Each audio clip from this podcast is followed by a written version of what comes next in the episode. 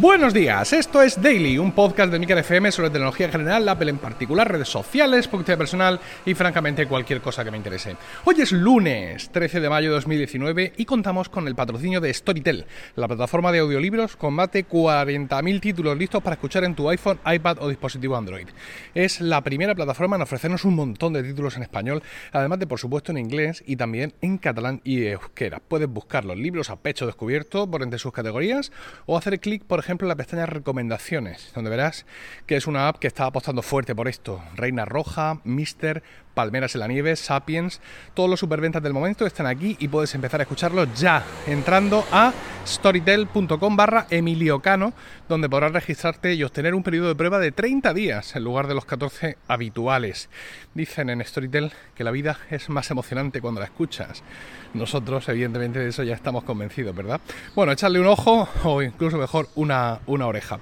En la keynote de Apple, eh, esta de los servicios, donde nos, eh, iba a decir presentaron, pero más bien nos enseñaron tantas cosas, hubo uno de ellos que yo creo que nos chocó especialmente a los eh, usuarios, no sé, prensa, enterados, españoles en particular y europeos en general, que fue la Apple Car, ¿no?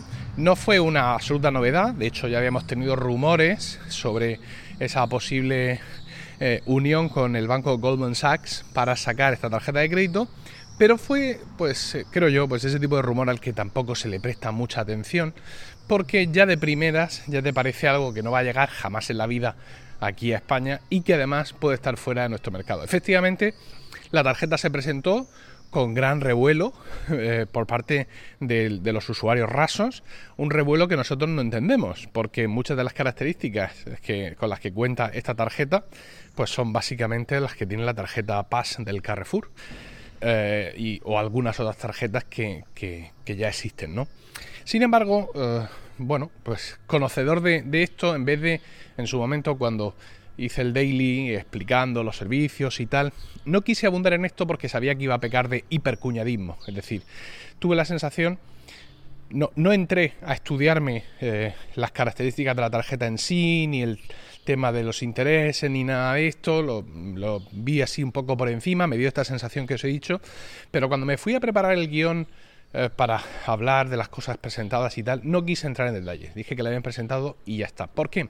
Porque intuí intuí que, eh, como os he dicho, efectivamente iba a quedar muy cuñado el hecho de que yo dijera las características de todo esto y me quedara un poco en blanco, ¿no? En blanco, ¿por qué? Porque es un producto que no se ajusta a eh, el mercado español en concreto, que es el que yo conozco de tarjetas de crédito, donde al parecer o podría parecernos que muchas de esas características las tenemos no ya superadas, sino asumidas como estándar desde hace mucho tiempo. Y efectivamente, efectivamente, en comentarios en, en emilcar.fm barra daily y también comentarios que pude leer en Twitter, em, españoles que estáis viviendo en Estados Unidos o en Canadá, comentabais que, bueno, pues sí, que efectivamente las cosas que estaba ofreciendo la Apple Car eran muy interesantes porque superaban, mm, por así decirlo, la media de los servicios que muchas veces las tarjetas ofrecían en cuanto a claridad sobre qué pagas, cómo pagas,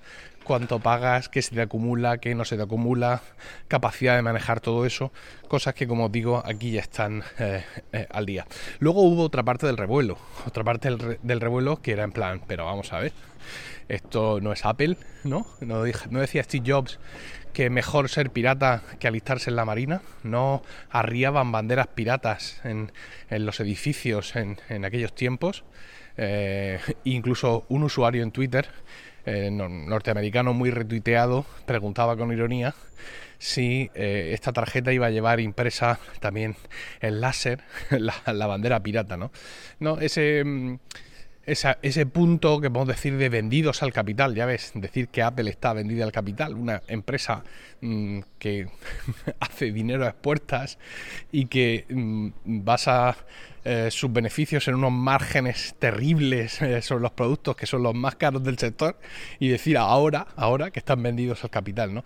Pero sí hay que reconocer que esa unión con Goldman Sachs eh, te deja un poco te deja un poco raro, ¿no? Es curioso, es decir, no te deja raro pagar 1.800 euros por un teléfono eh, pero sin embargo que Apple se una a Goldman Sachs ya eso sí te deja raro. Es, insisto, curioso cómo funciona a veces la mente buena. Bueno, pues eh, como suele ocurrir muchas veces con los servicios o productos de Apple, los trabajadores de las tiendas son de los primeros que, los prueban y eh, ya están llegando esas tarjetas a los trabajadores de las tiendas. El frontal de la tarjeta ya conocíamos, blanco, inmaculado, con la manzana de Apple arriba a la izquierda y mm, el nombre del propietario de la tarjeta por poner, es decir, sin número de tarjeta, sin fecha de caducidad, sin ninguna de estas cifras guarismos habituales en las tarjetas de crédito. Lleva eso sí el chip un chip que eh, se queda un poco a medio camino. Lo que no conocíamos, ahora hablaremos del chip, es la parte de atrás de la tarjeta que presenta una banda magnética, ¿vale? Y que eh, lleva de nuevo serigrafiado ahora sí el nombre de Goldman Sachs y el logotipo de, Mastercard. Me llama mucho la atención la existencia de la banda magnética cuando hay bancos en Europa que ya las están omitiendo, ya están dando la tecnología por amortizada, no sin algunos eh, accidentes. Y no estoy hablando de bancos eh, futuristas y tremendos, Caja Rural Central, que es mi banco. No digo que sea un banco achapado a la antigua, pero un banco que se llama Caja Rural Central, uno no podría suponer que va a estar en, la brecha de la tecnología, ¿no? Bueno, pues lo está. Lo está y sus tarjetas de crédito, yo soy cliente de ellos desde hace un año y pico, dos años ya, no lo sé.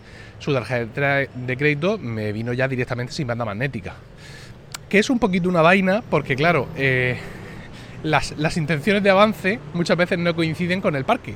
Y es que los cajeros siguen usando en su mayoría la banda magnética, los cajeros de cualquier entidad, la banda magnética para permitirse introducir la tarjeta. Entonces yo, si quiero sacar dinero, mm, no estoy hablando ya de los, propios eh, cajeros de caja rural, sino de cualquier otro cajero, hay veces que me toco un pie porque no puedo introducir la tarjeta porque no lleva banda magnética. Hay otros sistemas eh, vía aplicación para que mm, cualquier cajero mm, te, eche ahí un dinero que tú le hayas pedido vía internet, por así decirlo, abreviando mucho.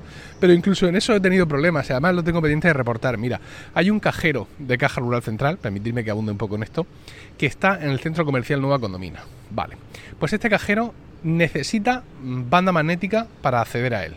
Mal, porque el propio banco me ha dado a mí una tarjeta sin banda magnética. Vale. Este cajero no tiene contactless, como sí tienen la inmensa mayoría de los de caja rural central, con lo cual, pues tampoco. Y luego, no sé qué le pasa al software, que cuando uso el sistema virtual de retirada de, dinero, que es un sistema que no es propio de caja rural, es un sistema estándar, porque puedo usarlo en, cajeros de otras de otros bancos, los códigos que me llegan a mí, es decir, yo digo, bueno, soy el número de teléfono tal y quiero 100 euros para el sistema fulanito. Venga, pues aquí tiene usted un código. Me da un código de 5 dígitos, eh, entre letras y, números, y cuando voy a ese cajero en concreto, concreto perdón, me deja poner 4. ¡Ah! Con lo cual, es, un cajero destinado a no darte dinero. Tengo además pendiente reportarlo a los servicios de Caja Rural Central porque me parece que ese cajero es una, es una broma pesada, realmente, para los propios clientes de Caja Rural Central que, eh, si somos relativamente nuevos o nuestra tarjeta es relativamente nueva, nos vemos abocados a no sacar dinero. Pero bueno, que me enrollo. El caso es que las tarjetas están llegando y, eh, bueno, pues eh, enseguida empezaremos. Ya ha habido un tweet por ahí que ha sacado una de estas tarjetas. El, el periodista editado el nombre del propietario de la tarjeta, ha puesto el suyo propio para evitar, eh, digamos, eh, que puedan em, tomarse represalias contra la fuente. Y bueno, pues ya están circulando. Me llama la atención, como os he dicho, que conociéramos el frontal de la, de la tarjeta, pero la parte de atrás, la que pone Goldman Sachs, no la conociéramos. Quizá es que en Apple también de alguna forma alguien le da un poco de cosa. No es la primera tarjeta de crédito de Apple. Eh, eh, pasados unos días de aquella keynote también se recordó vía Twitter que en el año 86 Apple también sacó una tarjeta de crédito. Eh, inicialmente parecía que era una tarjeta para empresas porque todo esto se supo a través de la publicidad que se había visto, eh, que se había rescatado, mm, publicidad en prensa escrita, donde hablaban, tienes una tarjeta con el nombre de tu empresa, no sé qué, no sé cuántas, unas cosas tal.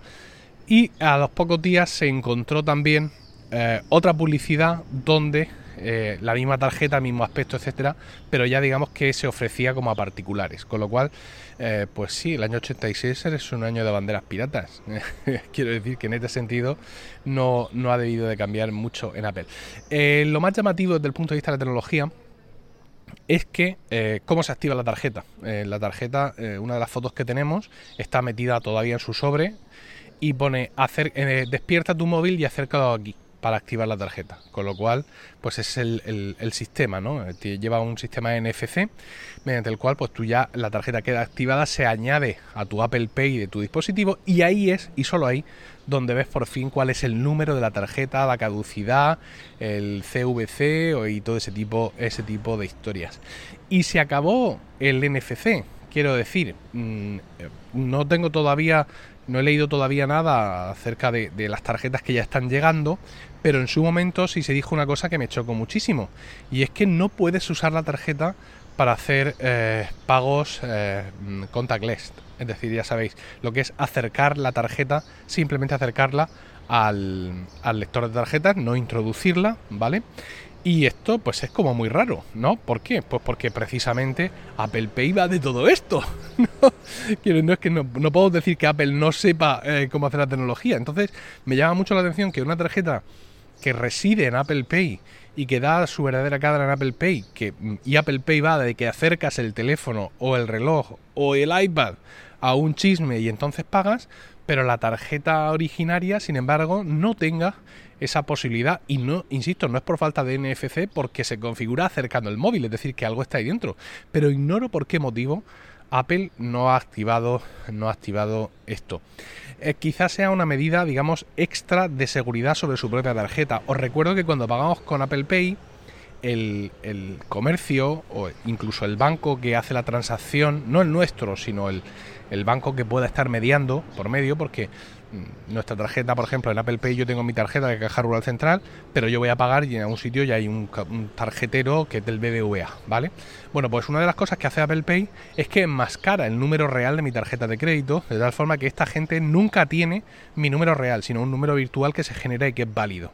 De esa forma tenemos privacidad, porque el comercio no puede, eh, no puede traquear nuestras compras. Si nosotros compramos con una tarjeta de crédito convencional, al cabo del año, eh, pues yo qué sé, el corte inglés tiene pues 50 transacciones que se han hecho con el número de tarjeta tal, tal, tal, tal, tal. Y puedo decir, mm, vaya, a este hombre realmente le gustan las napolitanas de chocolate. Yo qué sé, ¿vale? Sin embargo, al pagar con Apple Pay, y entiendo que también ocurre lo mismo con Google Pay o con... Bueno, con Google Pay no lo sé porque Google Pay lo, mismo lo que hace es eh, reforzar esa información, pero quién sabe. Eh, eh, entiendo que, bromas aparte, harán lo mismo de enmascarar ese número. pero claro, si tú pones tu tarjeta directamente, tu tarjeta de crédito directamente, no se enmascara nada el número de la tarjeta enterico se va eh, para allá. Entonces, bueno, pues evidentemente Apple no puede crear una tarjeta de crédito con la que no puedas pagar. Pero seguramente si a ti te gusta la comodidad de hacerlo wireless, si, mm, digamos, mm, lo bloquea o no añade esa característica a la tarjeta física para llevarte a que uses eh, el, el iPhone o el Apple Watch para que tengan más seguridad y esa compra tuya sea enmascarada. Porque Apple está segura de que siempre que puedas hacerlo con wireless, lo vas a hacer con wireless. Evidentemente la tarjeta tiene su chip para cuando no hay wireless, la tarjeta, la banda magnética, porque en Estados Unidos, como se conta muchas veces, el mercado de tarjetas es muy antiguo y hay muchos tarjeteros muy antiguos, pero digamos que en el tema wireless lo que se han querido es forzarte a que te vayas al, al Apple Pay con, tu iPhone, iPad o Apple Watch precisamente para darte ese plus de, eh, de, seguridad que da el hecho de que se enmascare el número, el número de tarjeta. Bueno, pues vamos a ver, vamos a ver cuando esto empiece a rular eh, y vamos a ver si de alguna forma, mm, con el tiempo evidentemente esto no va a ser dentro de seis meses, eh, Apple encuentra hueco o, le ve sentido a intentar sacar productos similares en otros países en combinación evidentemente con otros bancos y ofreciendo otro tipo de cosas, ya que como digo, los mercados de tarjeta de crédito son muy distintos eh, de un país a otro y no todo lo que le ofrecen a los norteamericanos a nosotros nos llama muchísimo la atención, eh, con lo cual pues aquí tendrían que estar ofreciendo realmente otras cosas para que esto nos, nos fuera interesante. Espero Eh, eso sí, todos vuestros comentarios sobre todo esto en emilcar.fm barra daily, donde también encontraréis otros medios de contactar conmigo. Y no olvidéis registrar vuestra cuenta en Storytel, entrando a Storytel, con una sola L, storytel.com barra Emilio. Solo ahí vais a obtener un periodo de prueba más largo, de 30 días, y podréis conocer su servicio de audiolibros que pondrá en tus oídos grandes clásicos, biografías, emocionantes dramas e historias de amor apasionado. Que tengáis un grandioso lunes, un saludo y hasta mañana.